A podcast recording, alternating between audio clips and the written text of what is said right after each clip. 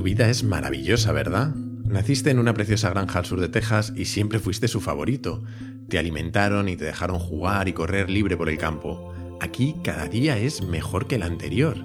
Hoy brilla el sol y no hay ni una nube en el cielo. La vida te sonríe. Qué pena que tú seas un pavo y hoy acción de gracias.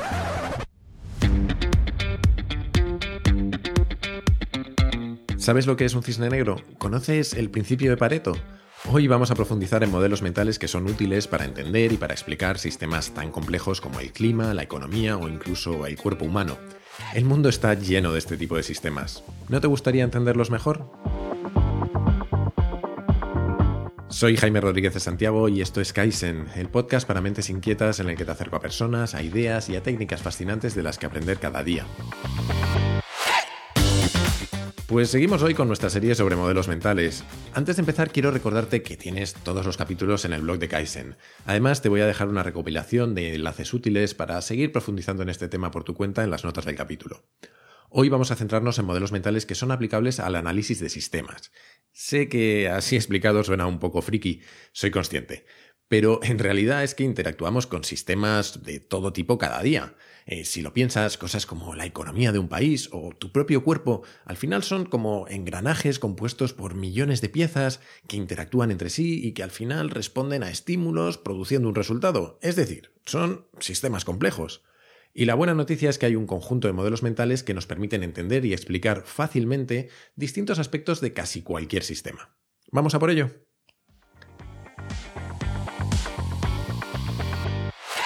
Empecemos por un ejemplo que seguramente conoces, el principio de Pareto. Fue enunciado por un erudito italiano llamado, bueno, llamado Pareto, claro, eh, Wilfrid Fritz Pareto. A finales del siglo XIX, el bueno de Wilfrid se dio cuenta de que el 80% de la riqueza en Italia estaba en manos del 20% de la población, más o menos. Por eso, al principio de Pareto también se le llama la regla del 80-20. El principio de Pareto es, es una regla genérica que puede aplicarse a muchos aspectos de la vida, no es una regla exacta, pero sí ilustra cómo un elevado porcentaje de un resultado suele venir dado por un pequeño porcentaje de los factores. Hay muchísimos ejemplos. En muchas empresas, por ejemplo, la mayor parte de los ingresos provienen de un pequeño número de grandes clientes. O si nos vamos a las redes de contenidos como YouTube, la mayor parte de las visualizaciones en YouTube tienen que ver con un número muy limitado de vídeos. Este principio además es, es, una excelente herramienta para optimizar casi cualquier cosa que hacemos. Piensa por un momento, eh, ¿qué 20% de tareas o actividades que haces en tu trabajo representan el 80% de tus resultados? ¿Qué pasaría si te centras en ellas y en cómo mejorarlas? ¿Cuánto aumentaría tu productividad? Otro ejemplo. ¿No es maravilloso saber que con un 20% del conocimiento de un idioma extranjero te puedes defender más o menos en el 80% de las situaciones? De manera indirecta, de hecho, es que existe una relación entre el principio de Pareto y otro modelo que es muy útil, la ley de los rendimientos decrecientes. Esta ley es un principio fundamental de la economía.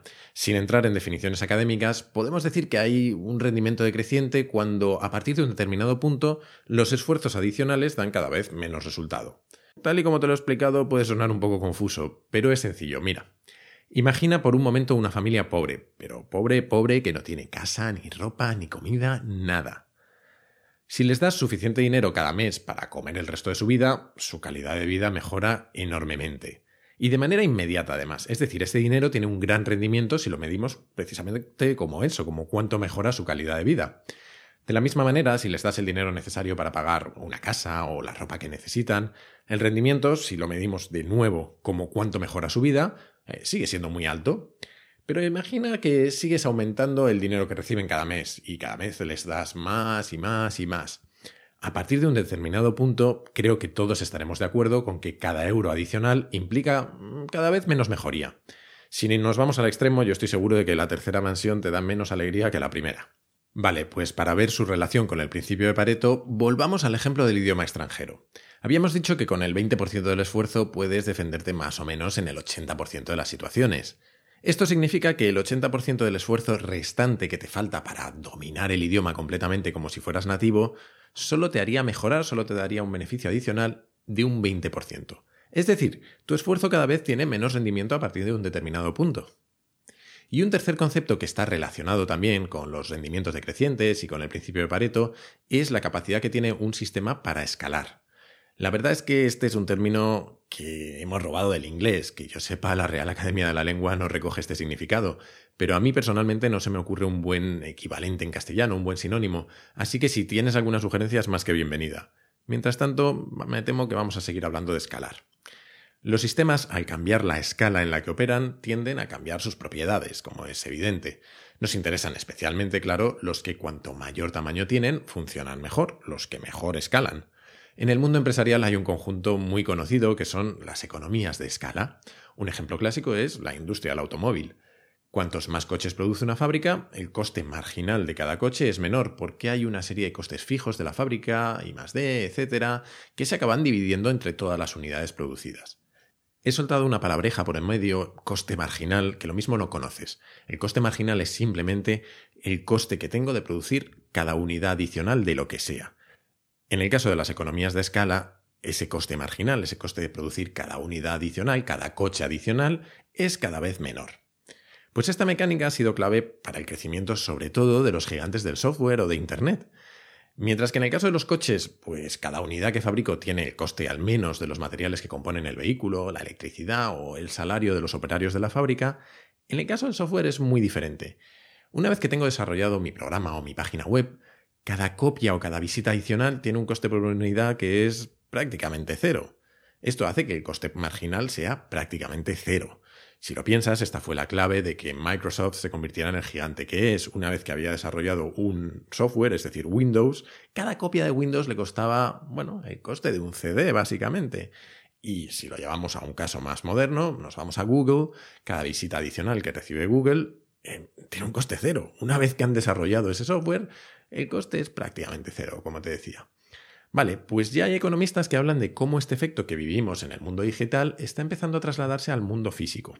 Principalmente esto pasa con la aparición de empresas que son capaces de escalar masivamente al ser plataformas que, bueno, pues que conectan a proveedores de servicios o productos con clientes o a particulares con otros particulares. Hay muchos ejemplos, Amazon es uno de ellos, Airbnb es otro de ellos, o bueno, una empresa que espero que te suene un poco, BlaBlaCar. Lo que hace es conectar a conductores que tienen asientos libres en sus coches con pasajeros que quieren viajar con ellos. El coste marginal para Airbnb de ofrecer un alojamiento nuevo o para BlaBlaCar de ofrecer un viaje nuevo o para Amazon de ofrecer un producto nuevo es prácticamente cero. Si te interesa este tema te recomiendo un libro, La Sociedad de Coste Marginal Cero, de Jeremy Rifkin. Otro aspecto que tiene que ver con la escala es lo que se conoce como el efecto de red. Es algo que conoces seguro aunque solo sea de manera intuitiva.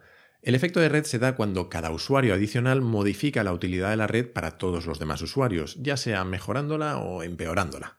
El ejemplo clásico es el del teléfono. El primer dueño de un teléfono tenía un cacharro súper moderno y súper chulo en casa, pero que no servía para nada porque no tenía a quién llamar. Su utilidad aumentó cada vez más a medida que más usuarios se iban sumando a la red. Esta, entre otras, es obviamente la clave de las redes sociales. Tiene sentido estar en una red social en la que están tus amigos. Si no tienes con quién conectar, pues no tiene ningún sentido estar en la red social. Pero si hay algo que ilustra bien el efecto de red, en mi opinión, son las discotecas. Creo que todos tenemos la experiencia de entrar en una discoteca y de decepcionarnos porque hay muy poca gente. Su utilidad aumenta cuanta más gente hay, especialmente si eres soltero, aunque bueno, en realidad entonces podríamos verlo como un mercado competitivo, pero esa es otra historia para otro día. La discoteca nos permite hablar también de los efectos negativos de red. Esto es, cuando cada usuario adicional de la red tiene un impacto negativo en el resto. A partir de un determinado punto, los efectos positivos de la red se invierten, porque, básicamente, porque se satura. La discoteca está demasiado llena y es un agobio. Lo mismo sucede con las redes de telefonía. Tener muchos abonados es súper útil, pero a partir de un determinado punto puede generar problemas de sobrecarga. No te creas que todos estos efectos se dan en todas las redes. Eh, si piensas en la red eléctrica, la utilidad que supuso para la primera casa que tuvo electricidad fue inmediatamente maravillosa, pero ni mejoró ni empeoró cuando se conectaron las siguientes casas. En cierta medida, todo lo que hemos visto hasta ahora se relaciona con otro concepto clave de los sistemas, su sensibilidad. Un sistema es sensible en la medida en la que una pequeña variación en las condiciones de partida supone una variación mayor o menor en el resultado del sistema. Suena un poco confuso, pero lo vamos a ver muy claro, ya verás. Esto nos va a permitir además cambiar un poco el enfoque ahora y, y nos va a permitir pensar en cosas inesperadas. Tal vez hayas oído hablar de las teorías del caos, y casi seguro que conoces un concepto muy famoso dentro de ellas, aunque solo sea de nombre, el efecto mariposa. El efecto mariposa significa que hay sistemas eh, complejos en los que una pequeñísima variación provoca resultados absolutamente diferentes, es decir, sistemas de una enorme sensibilidad, tanto que esos sistemas son impredecibles, son sistemas que se consideran caóticos. Piensa por un momento que existen dos planetas casi idénticos, dos planetas Tierra, y que parten de una fotocopia el uno del otro, que en el momento actual todas las personas, animales y condiciones del planeta son exactamente iguales. ¿Los tienes en la cabeza? Bien, imagina ahora que hay una única diferencia, una diferencia minúscula. En uno de ellos hay una pequeña mariposa aleteando en algún punto del planeta. En el otro no. Esa pequeña perturbación hará que, con el tiempo, esos planetas se acaben desarrollando de manera absolutamente diferente. Al principio, pues no notaremos las diferencias, pero puede que años o siglos después, en el otro extremo del planeta de la mariposa, acabe sucediendo un tornado, y en el planeta que no la tenía, pues que no pase nada especial. Más cosas inesperadas. Quiero que hablemos del cisne negro. Y no me refiero a la película, que por cierto te recomiendo, sino a un concepto creado por el economista Nassim Taleb. Los cisnes negros son situaciones excepcionales que tienen un fuerte impacto en un sistema, pero que por naturaleza son imposibles de anticipar para el espectador. Para cualquiera de nosotros, el 11S fue un cisne negro, un evento que cambió muchas cosas, pero que ninguno vimos venir.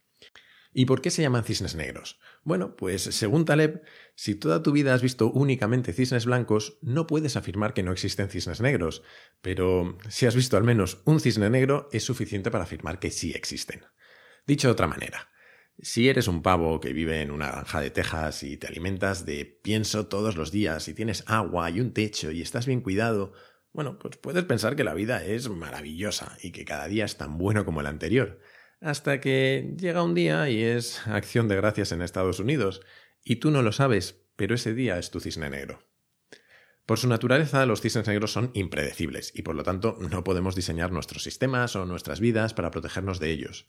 Solo se nos ocurrió desarrollar eh, medidas de seguridad para intentar evitar que terroristas lancen aviones contra edificios después de que pasara, porque antes era inimaginable para la mayoría de nosotros.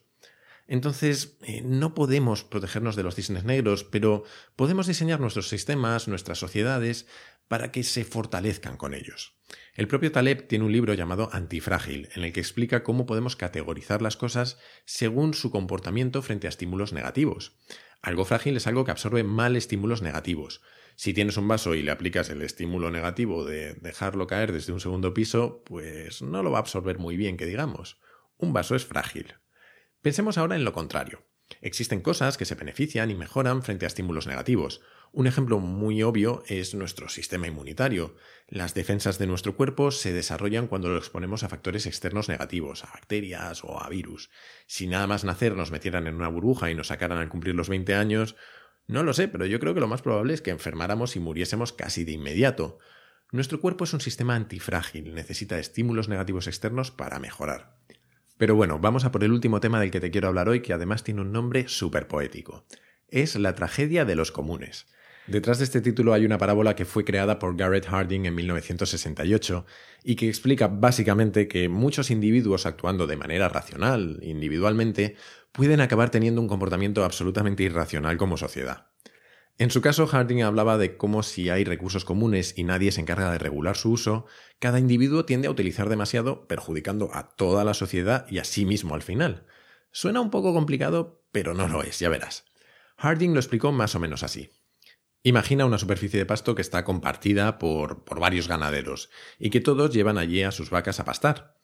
Individualmente, si cada ganadero piensa solo en su propio interés y se actúa racionalmente, la lógica le dice que puede ganar más añadiendo más vacas. Es, es racional, ¿no?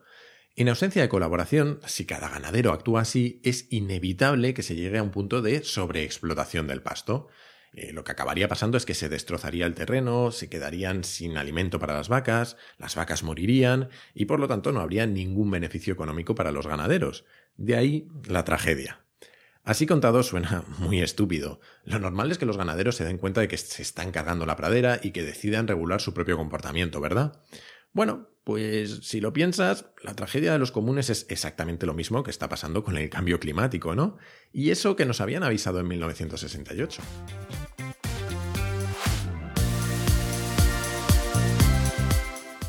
Y hasta aquí el capítulo de hoy. Espero que te haya gustado. Si es así, por favor, valora Kaizen con 5 estrellas y sobre todo suscríbete en iTunes o en iVoox o en tu plataforma de podcast preferida. Así lo que harás es ayudarme a llegar a mucha más gente. Eh, te quiero recordar también que encontrarás este y todos los demás capítulos del podcast en mi web, jaimerodriguezdesantiago.com barra Kaizen. Y por último, como ya sabes, me gustaría que el podcast esté en permanente evolución, especialmente ahora al principio, así que si tienes sugerencias de cómo mejorarlo o temas que te gustaría que tratara, no dudes en escribirme a kaizen.jaimerodriguezdesantiago.com. Y ahora sí que sí, nada más por hoy. Muchísimas gracias por estar ahí y hasta la próxima.